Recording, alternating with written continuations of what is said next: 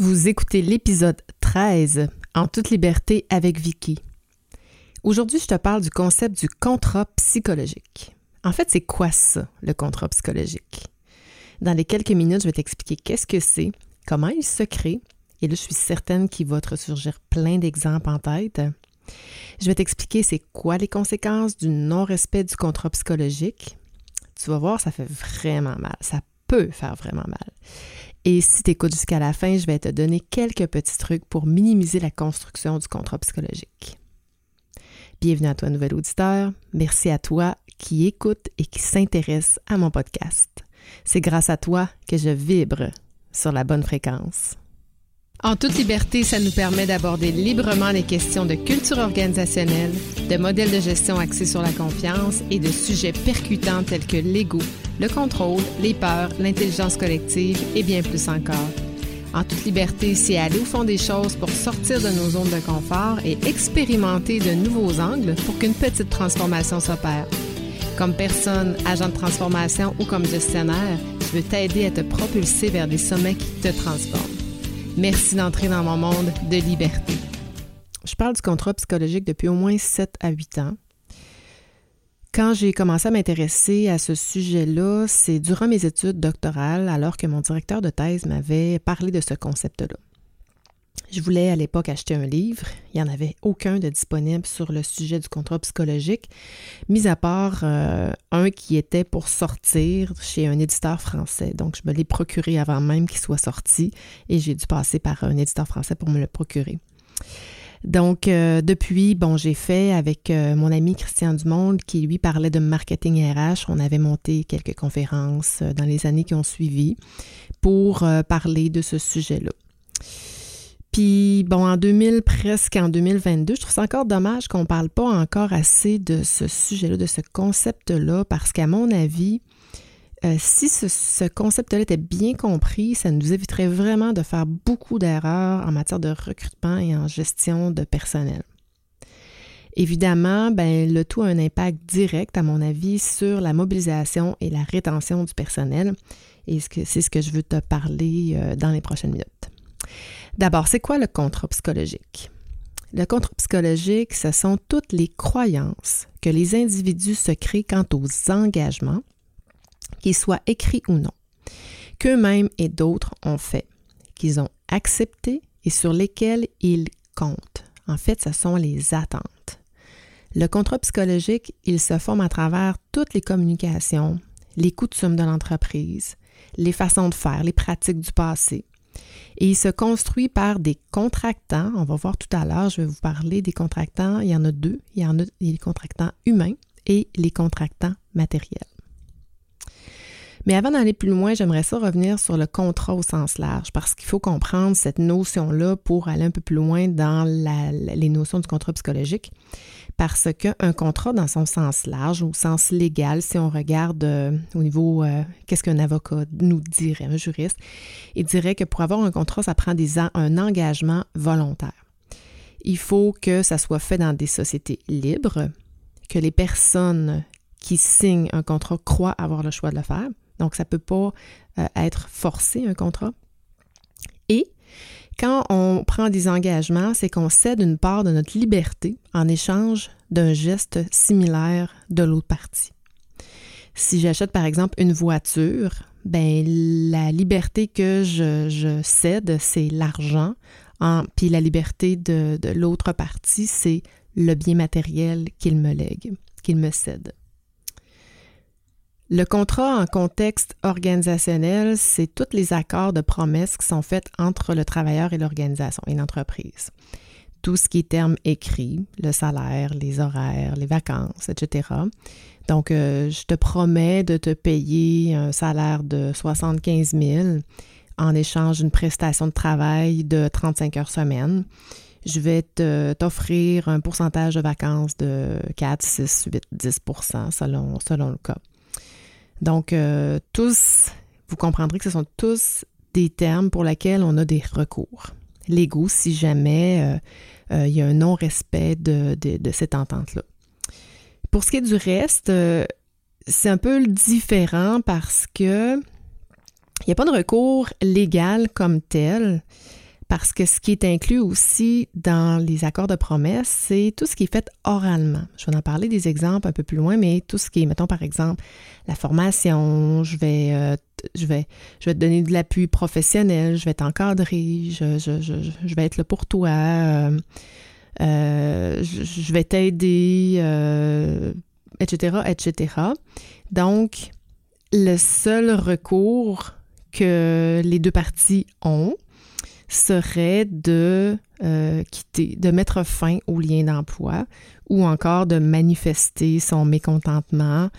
Euh, du côté de l'employé, ça serait de le dire carrément, d'aller vers son gestionnaire ou le département des ressources humaines. Et euh, du côté de l'employeur, pour ça pourrait être par exemple un avis disciplinaire ou encore ça pourrait aller jusqu'au congédiement. Je vais en parler aussi un petit peu plus tard. Mais il y a un grand paradoxe euh, en matière de relations contractuelles entre les employés et les employeurs, ou peut-être que c'est plus des complexités qui fait probablement euh, ombre, qui fait que c'est probablement les raisons, dans le fond, pourquoi les contrats physiques et psychologiques sont négociés de cette façon-là. Vous allez voir, ça fait du sens, puis ça rend le processus encore peut-être un peu plus complexe, justement parce que on dit les contrats sont, sont pas complets. Ils peuvent pas prévoir tout ce qui va se passer parce que l'environnement organisationnel va changer au fil du temps. Donc, on ne peut pas trop se commettre euh, ne sachant pas, ne connaissant pas l'avenir. Donc, euh, ça laisse quand même une zone de flou et d'ambiguïté qui fait aussi souvent partie euh, des arrangements contractuels parce que ça crée justement cette flexibilité-là. Mais évidemment, ça devient euh, des sources de conflit aussi. Donc, euh, ces entreprises-là, ils ont besoin de flexibilité pour faire ces changements-là. Par exemple, si j'ai besoin de faire des licenciements ou encore une restructuration, ben, euh, que ce soit planifié ou pas, si je m'engage trop, si je circonscris, circonscris trop mon contrat, ça va m'enlever ce droit de gérance-là et cette possibilité de, prendre des mesures un peu plus tard. Euh, il y a aussi qu'il y a des lois qui régissent le monde du travail, qu'on soit euh, sous juridiction provinciale ou euh, fédérale ici au Québec, ou les, toutes les, lois qui entourent le monde du travail en Europe aussi, et partout dans le monde évidemment. mais ces lois-là existent, donc pourquoi les reproduire ou les répéter dans un contrat formel entre employeur et employé? Donc, des paradoxes qui font que euh, on ne peut pas tout prévoir dans un contrat. Donc, on comprend qu'il y a quatre dimensions qui sont incluses dans le contrat. Donc, tout ce qui est à la fois les obligations contractuelles qu'on a négociées, qu'on a signées, mais aussi toutes les attentes, toutes les promesses, mais aussi toutes les croyances des promesses à venir. Et là, c'est pas si simple que ça parce que euh, les individus vont interpréter de façon différente les, différentes, les différents engagements, les différentes promesses qui sont, euh, partagées. Donc, euh, quand on pense que le contrat psychologique se fonde autant dans les communications orales, les communications verbales euh, entre deux individus, mais aussi dans tout ce qui est les coutumes, les façons qu'on a, les pratiques passées, les façons qu'on fait les choses. Euh, c'est là où on, on va penser que ça fait partie de, des promesses, même si ça n'a pas été dit. Donc, la question d'interprétation devient hyper euh, importante dans l'équation parce qu'on ne peut pas euh, présumer ou prédire l'interprétation qu'un individu, de part et d'autre, les deux parties vont pouvoir avoir. Je vous donne un exemple, je te donne un exemple d'une lettre euh, qui a été écrite à messieurs Michael et Bill Flynn. Flynn, euh, c'est une compagnie américaine euh, qui fabrique, qui conçoit des toitures d'édifices ou encore des panneaux architecturaux ou des murs de rideaux, des, grands buildings.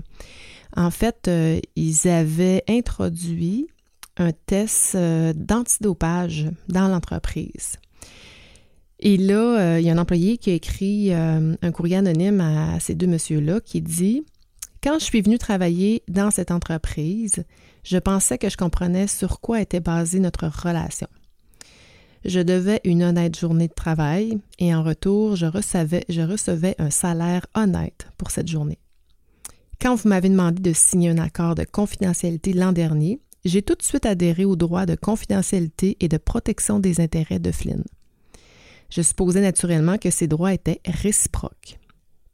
Je pensais que Flynn respectait les droits de ses employés et que la politique d'entreprise respecterait la vie des individus qui travaillent pour elle. J'ai dû me tromper.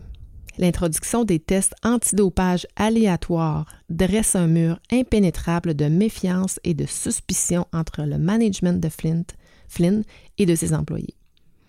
Si les employés font leur travail de façon conforme aux standards de qualité et d'excellence attendus par Flynn, alors pourquoi ont-ils besoin d'une analyse médicale humiliante touchant leur vie personnelle? La politique précédente consistait à tester toute personne dont le travail était improductif ou discutable, et bien qu'intrusive, elle suffisait à écarter l'incompétence. Cette politique a planté les germes d'un cancer dans le corps de l'entreprise. La crainte et le ressentiment peuvent inciter des employés mécontents au sabotage. Donc, vous voyez, en introduisant cette, euh, politique-là, il n'y a rien qui s'est vraiment dit par rapport à euh, l'interprétation que ce, travailleur-là en a fait. Lui, il s'attendait à ce qu'on le respecte, à ce que qu'il puisse faire confiance en termes de confidentialité. Et cette mesure-là est venue à l'encontre d'une promesse qu'il a interprétée. Alors, il a tout à fait fait confiance lorsqu'il a signé euh, le droit de l'accord de confidentialité mais voyez comment il a interprété le retour. Lui, il parle de sabotage, mais on va souvent, on va souvent voir aussi euh, des départs. Je, vais, je, vais, je, vais te dresser une, statistique un petit peu plus euh, dans les prochaines minutes, mais c'est des choses, c'est des conséquences en fait qu'on va voir des employés qui sont mécontents. Certains vont le manifester, ce qui est une bonne chose. Soit dit en passant, moi j'aime bien que les gens se manifestent dans leur mécontentement, mais d'autres le feront pas, vont le faire par en arrière ou encore vont quitter. Donc, comment les promesses deviennent des contrats? Donc, c'est de croire que l'autre va réaliser un engagement plus tard. On pense que l'autre va réaliser un engagement plus tard ou encore on a confiance dans la compréhension qu'on a faite l'un face à l'autre à une promesse tu as compris que les engagements, les promesses, c'est très, très, très subjectif. Mais ça engage toujours deux parties, celui qui le formule et celui qui le reçoit. On a tendance à penser que, puis là, c'est sûr que pour les besoins de, cet épisode-ci, je, suis plus du côté employeur qui prend des engagements, mais ça, ça, va des deux côtés. Les employés aussi prennent des engagements à l'égard de leur gestionnaire, euh, à l'égard de l'entreprise. Par exemple, euh, euh, un engagement de performance, un engagement de disponibilité. Alors, si le cas échéant, la personne n'est plus disponible pour rentrer alors qu'elle s'est engagée à l'être, bien évidemment, il va y avoir des recours, comme je disais tout à l'heure, de, d'avis disciplinaire. Puis, dans les deux cas, on va pouvoir soit mettre fin à l'emploi. Je te donne quelques autres exemples de promesses qui ne sont pas écrites, mais qui, qu'on voit vraiment, vraiment, vraiment souvent dans les organisations. Euh, celle de former, promettre la formation. Ça, c'est quelque chose qui n'est pas écrit, à moins que vous le mettiez dans vos contrats, mais moi, j'ai rarement vu que euh, tel, peut-être plus des formations d'intégration ou dans les premiers mois, mais euh, c'est rarement écrit et on dit, ah, chez nous, par exemple, on va te former, tu on va te former, on va te former, mais bien souvent, ce qu'on se rend compte, c'est qu'on n'a pas le temps de former ou encore on n'a pas le budget pour former. Donc attention, si on fait ces promesses-là, euh, progresser en termes de salaire aussi, ça, j'ai vu ça souvent. Euh, on n'est pas capable d'offrir un salaire d'entrée, a de répondre aux attentes du candidat, mais entre les lignes, on fait comprendre que euh, si ça va bien, il n'y a pas de raison pour laquelle il n'y aurait pas une bonne augmentation. On a une bonne politique de rémunération, d'augmentation salariale axée sur la performance, blablabla, blablabla. Bla, bla, Mais au bout du compte, euh, dans les faits, dans les mois, qui, les années qui suivent, on n'a pas, euh, on ne respecte pas ces engagements-là. Être récompensé en fonction des résultats, s'investir dans la relation au-delà de la tâche, Euh, offrir une progression salariale, je l'ai dit. Offrir des primes aussi. Hein. Sérieusement, ça m'est arrivé plus qu'une fois là, de me faire dire, à deux fois, en fait, j'ai deux exemples. Ah oui, on est en train de mettre un, une, rémunération euh, sous la forme de bonus. Alors, euh, tu t'attends à ce que l'année d'après, tu aies quelques milliers de dollars qui rentrent en fonction de ta performance sur, sur les bonus, mais finalement, ces bonus-là et il n'arrive jamais. C'est peut-être moi, dans le fond, qui n'était pas à la hauteur, mais finalement, ben, les employés, ça parle. Puis finalement, pour se rendre compte que personne n'en a des bonus et tout le monde s'attendait à avoir des bonus. Mais il n'y en a pas. Ça crée des frustrations. Ça, c'est un contexte euh, normal. Mais imagine si, en plus, euh, il y a un changement de patron et que là, le patron fait des engagements à l'égard de ses employés. Ou encore pire, euh, moi je l'ai vu dans le contexte d'achat, de rachat d'entreprise, où là, euh, on a, on s'est engagé, on a fait des promesses qui, comme ils ne sont pas écrits, écrites, on ne peut pas les valider, on ne peut pas les, savoir, les connaître. Moi, j'ai vu des employés euh, après le rachat dire Ben, moi, écoute, j'avais une carte de gaz, là, je mettais de l'essence dans ma voiture, puis c'était l'entreprise qui payait, là. OK, une carte de gaz, on ne donne pas ça, nous, à nos employés, aux autres employés. Qu'est-ce que je vais faire avec ça? Ou encore euh, un employé qui me dit euh, Écoute, moi, tu sais, on m'avait dit que, ben, en fait, on me donnait une semaine de vacances de plus qui n'est pas notée nulle part, là, mais je prenais une semaine de plus qu'on me payait un salaire normal. Et ça me permettait de, de ça permettait de pallier à l'augmentation salariale à laquelle je m'attendais, mais qu'on n'a pas été capable de me donner. Fait que bien souvent, les employés vont rester avec ça en tête. C'est pas la première chose qu'ils vont dire dans un changement organisationnel. Ils vont garder ça, ils vont dire ben, c'est peut-être pas le, temps de, parler de ça. Mais ils vont rester avec ça, ça va créer du stress, ça va générer du stress, euh, des, des, des, appréhensions, etc., etc. Donc, vous voyez, c'est intangible, c'est dur à cerner, c'est dur à comprendre, puis c'est dur à valider les engagements euh, dans un contrat psychologique. Donc, deux contractants, comme je disais tout à l'heure, humains et non humains. Parmi les contractants humains, ça passe beaucoup, beaucoup par le recrutement. Le recruteur, les responsables RH, ceux qui sont autour. C'est bien souvent là que les premières promesses vont euh, se faire le personnel administratif aussi qui est attribué euh, sur les processus de, dotation, les gestionnaires qui vont euh, faire des entrevues, par exemple, qui vont être impliqués à travers les, différents échanges avant même que l'employé soit embauché. Il y a déjà des promesses puis des engagements qui se prennent. Alors ça, ça reste dans la tête de l'employé. L'employé, euh, finalement, on l'a embauché, il rentre sur le, dans l'entreprise. Donc là, les collègues aussi vont parler des coutumes, de qu'est-ce qui se passe avec eux, euh, qu'est-ce qu'ils ont vécu, qu'est-ce qu'ils n'ont pas vécu, etc., etc. Et tous les gestionnaires, évidemment, qui vont euh, gérer ces, ces individus-là, les employés. L'autre type de contractant, je parlais de recrutement, tout ce qui est matériel, tout ce qui est les affichages de je vais vous donner quelques exemples euh, un peu plus tard, mais euh, il, se, prend des engagements, il se fait des promesses. C'est l'enfer. Vous regarderez, euh, vous regarderez, ne serait-ce que vous, dans la section carrière de votre entreprise, vous allez voir tout ce qu'on peut trouver là qui va semer des graines d'attente chez le candidat. Mais tous nos guides, nos manuels RH, nos dispositifs de promotion interne, nos pratiques de rémunération, nos mesures de performance, les formations, avantages sociaux, la mission d'entreprise présentent des promesses. Qu'est-ce qui arrive quand on ne respecte pas nos, nos engagements ou du moins qu'il y a une perception de non-engagement? On appelle ça la brèche et violation du contrat psychologique.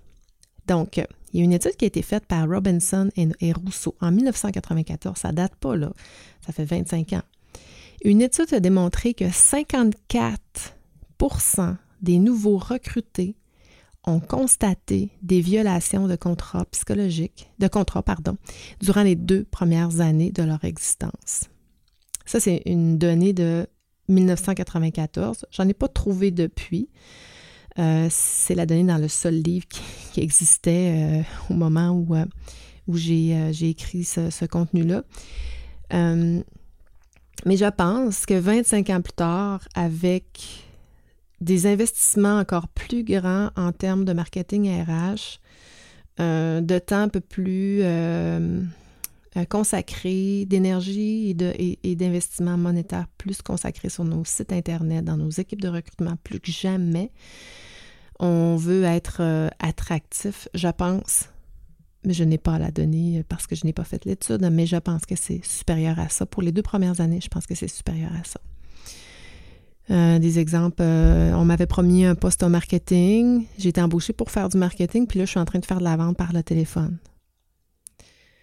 L'image initiale qu'on m'a faite des forces financières de l'entreprise était clairement frauduleuse. Imaginez si on, a dit qu'on était euh, respectueux et euh, honnête et finalement on se rend compte qu'il y a des choses, il y a des petites, papas, des petites passes droites là, qui sont faites ici et là euh, qui ne sont pas très conformes aux lois, imaginez. Il y a évidemment il y a des ruptures, violations et ruptures qui sont faites de mauvaise foi, que les intentions étaient mauvaises parce qu'on manque de monde puis on est prêt à dire n'importe quoi, whatever it takes. Mais c'est pas toujours fait de mauvaise foi. On peut aussi, euh, ça peut être fait de, très bonne foi, mais l'interprétation initiale n'était pas la même des deux parties. Fait que les attentes n'étaient pas les mêmes. Donc ça, ça fait partie des, euh, des, des, brèches et violations. Donc vous voyez comment ça peut être euh, complexe. il peut aussi y avoir, on a la volonté, mais on n'est plus capable de, de, respecter nos engagements. Par exemple, euh, on a été racheté, on est obligé de fermer l'usine. Euh, euh, il y a eu des accidents ou, bon, peu importe la circonstance, il y a des contextes qui font qu'on ne sera plus capable de, respecter nos engagements. Mais c'est probablement pas ceux qui font le plus d'effets négatifs parce que les gens font la part des choses et, perçoivent quand même la bonne volonté. Donc, c'est pas ça qu'il faut faire qu'on va avoir du sabotage ou des départs généralement je vous donne un exemple. Euh, j'aime beaucoup, moi, j'ai. Euh, quand j'avais monté cette conférence-là, j'avais euh, recensé beaucoup les sites d'entreprise pour détecter différents, différents engagements qui sont pris sur, sur les sites de carrière, notamment. Et après ça, j'allais voir dans les pratiques de gestion, puis j'allais voir sur les sites comment ils appellent ça, les espèces de sites là, que les gens parlent de leur employeur euh, euh, en mal. Là. Elles vont donner des, rankings sur, euh, sur leurs employeurs. le nom m'échappe, mais bon, vous les connaissez. Tu les connais. Donc, le groupe Leclerc font beaucoup, sont très, sont très actifs en matière de recrutement, utilisent leurs employés comme ambassadeurs, etc., etc. Mais beaucoup de choses que des, mots forts quand même qui, euh, qui, qui, peuvent euh, créer des, attentes. Évidemment, sur nos sites, on ne va jamais mettre le, pichou euh, qui n'a pas bonne tête puis qui n'est pas performant ou encore qui, est mal intentionné ou que, qui est pas qui est négatif. On va mettre nos beaux employés qui sont contents, qui ont performé, qui ont évolué pour bien paraître. Fait que c'est juste ça. c'est créer des promesses qui sont peut-être fausser euh, l'image réelle de, de, l'ambiance de l'entreprise, du type d'employés qui sont là. Euh, il y a une madame euh, qui dit, c'est des, des, citations, à l'emploi du groupe Leclerc depuis 2009, je suis toujours aussi passionnée d'exercer un métier qui m'offre chaque jour, qui m'offre chaque jour de nouveaux défis dans un cadre de travail enrichissant et valorisant, qui m'offre chaque jour un nouveau défi. C'est fort, là. Ça crée des attentes. Une autre dame qui dit Je suis à l'emploi du groupe Leclerc depuis 14 ans et j'aime travailler dans cette entreprise car elle est à l'écoute de ses employés. Elle est à l'écoute de ses employés. C'est fort aussi. J'apprécie l'ambiance. Les gens sont gentils, souriants, toujours prêts à m'aider. Donc, vous voyez, c'est des engagements, c'est des attentes qu'on crée. Un autre qui dit c'est très motivant de travailler dans une entreprise qui fait confiance et qui permet de relever de nouveaux défis qui fait confiance. Vous savez, qu'est-ce que je pense des, entreprises contrôlantes et l'équilibre entre le contrôle et la confiance? Il faut être confiant pour dire qu'on est une entreprise qui fait confiance. Un autre qui dit Je suis fier de faire partie d'équipe Leclerc, une entreprise avec, avec une dynamique jeune et une fondation solide, innovatrice, qui permet la réalisation de nouveaux défis. Donc, deux nouveaux défis dans la même, euh, dans la même page. Donc, euh, ce sont des engagements qui, somme toute, sont bénins, glissés à travers euh, des mots, mais qui, sont captés par le psychologique, par l'interprétation de chaque individu qui aurait un intérêt pour aller travailler dans l'entreprise. Donc, euh, voilà. Euh, c'est complexe, hein? Puis là, tu vas me dire, ben écoute, on peut-tu vraiment éviter? Non, je pense pas qu'on puisse éviter ça. L'important, je pense, c'est d'en être conscient et d'être cohérent. Donc, euh, je te propose quelques petites stratégies d'entreprise et de pratiques de gestion que tu peux mettre en place ou encore que tu peux proposer. Donc, être cohérent, évidemment, avoir des pratiques en place pour soutenir nos messages. Je t'ai donné quelques exemples. Est-ce qu'on a vraiment des, des défis stimulants pour tous? Si la réponse est non, comment on peut faire pour que les gens soient stimulés à travers différents défis? Est-ce qu'on doit mettre de l'énergie là-dessus?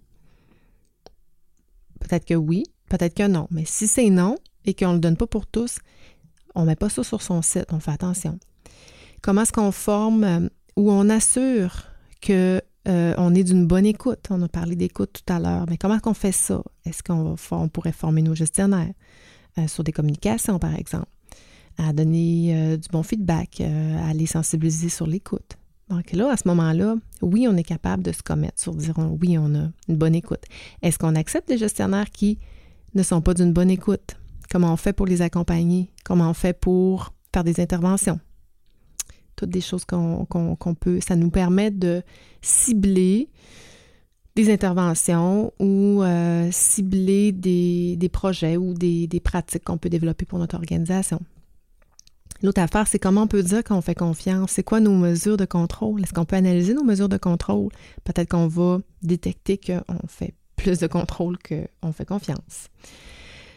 Euh, une autre stratégie, peut-être de, restreindre le nombre d'intervenants aussi ou encore de contrôler leur communication. Soit on les forme de façon structurée, puis on, les, on leur fait part de, on les sensibilise sur les engagements, les promesses qu'ils peuvent faire sans être de mauvaises intentions, mais qui peuvent faire à travers euh, euh, les différents échanges qu'ils ont avec des candidats potentiels.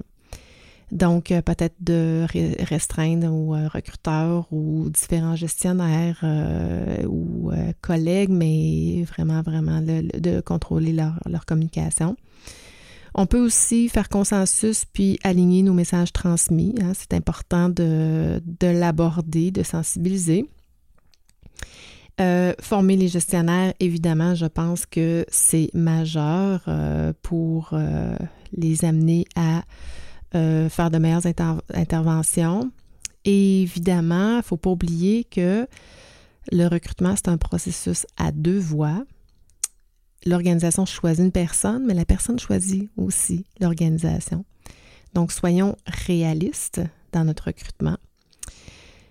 Et euh, je pense que mieux vaut recruter la bonne personne en étant transparent. Si c'est dur, on le dit. Si ça dure longtemps, si ça demande euh, une énergie, on le dit. Si l'ambiance est à améliorer, on le dit. S'il y a des défis particuliers, on les dit.